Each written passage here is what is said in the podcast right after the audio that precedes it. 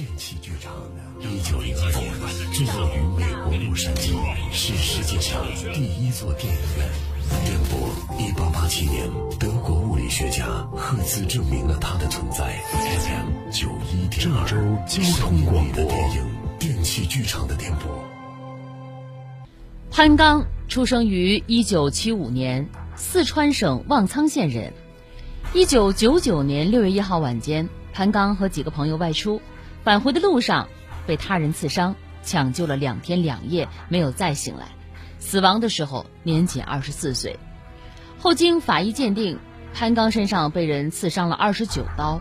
随后，望苍县公安局立案侦查，根据目击者提供的线索，一个多月之后，凶手之一王平被抓获。又不是我一个人干的，还有谁？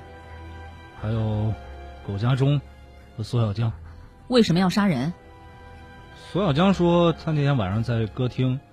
被潘刚和他几个朋友打了，我们三个人就找了两把菜刀，一把水果刀，追赶潘刚他们一伙人。潘刚个子比较瘦小，动作慢，落在最后。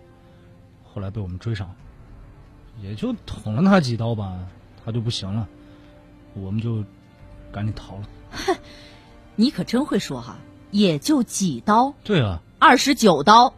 二十九刀，你也不信吧？够狠的呀，你们！另外一名凶手苟家忠很快也落网了，同样说是为了索小江出头才行凶的。而潘刚的朋友后来在警方一再的追问下改口说，他们当年确实是在歌厅先打了索小江。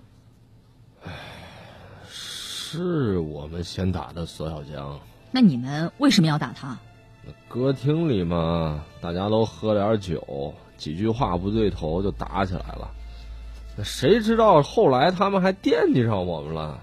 大家都没想到啊，谁谁能想到潘刚因为这档子事儿就丢了命啊？王平和苟家忠都已经到案，但是索小江的行踪一直是个谜。索小江当年十九岁，是望苍县人，母亲早亡，父亲再婚，和继母关系也不太融洽，从小不爱读书，也沾上了恶习。案前不久啊，就曾因为盗窃被处理过。当时警方主要从嫌疑人索小江的亲戚朋友身上挖掘线索，可索小江外逃之后再也没有和家人朋友联系，望苍警方的抓捕失去了方向，开展艰难。由于索小江迟迟未能到案，旺苍警方只能先将王平和苟家中两个人移交起诉。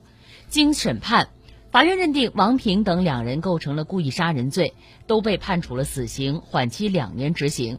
但是索小江仍然未归案，警方多次派人前往全国各地去追捕，可都无功而返。通过摸排，二零一一年年底，旺苍警方获知线索，索小江在陕西。旺苍警方曾先后两次前往陕西，还是没有发现索小江。十多年了，索小江从来没有和家人朋友有过任何的联系，警方也没有掌握到他任何的行踪，是生是死，无人知晓。二零一九年，旺苍县公安局再次启动了对索小江的追踪。警方找到了二十年前的一本老卷宗。索小江出逃前，因为盗窃被拘留过。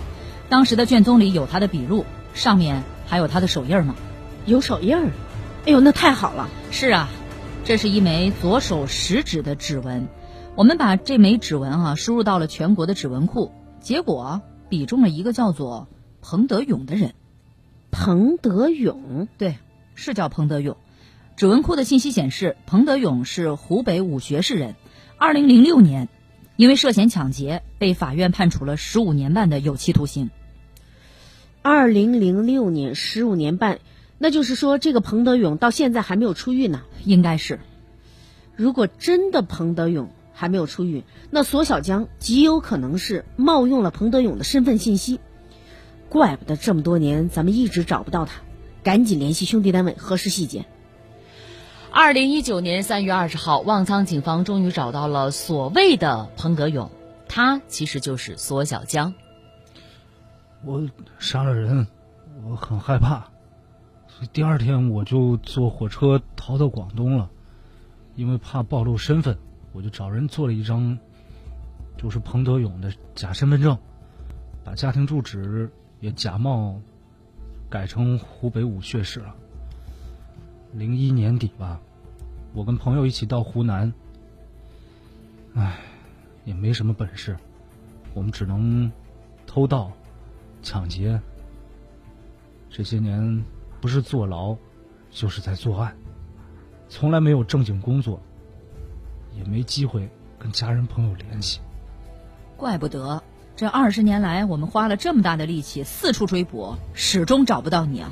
我也很后悔啊，当年，当年确实是因为我惹的事儿，在歌厅里面被潘刚一伙人打了一顿，这才有了后来的报复。因涉嫌故意杀人罪，索小江已经被检察机关批准逮捕。电器剧场的电波直播每周一到周五十三点，回听往期节目可以下载蜻蜓 FM 客户端搜索“法则”。声音里的电影，电器剧场的电波正在播出。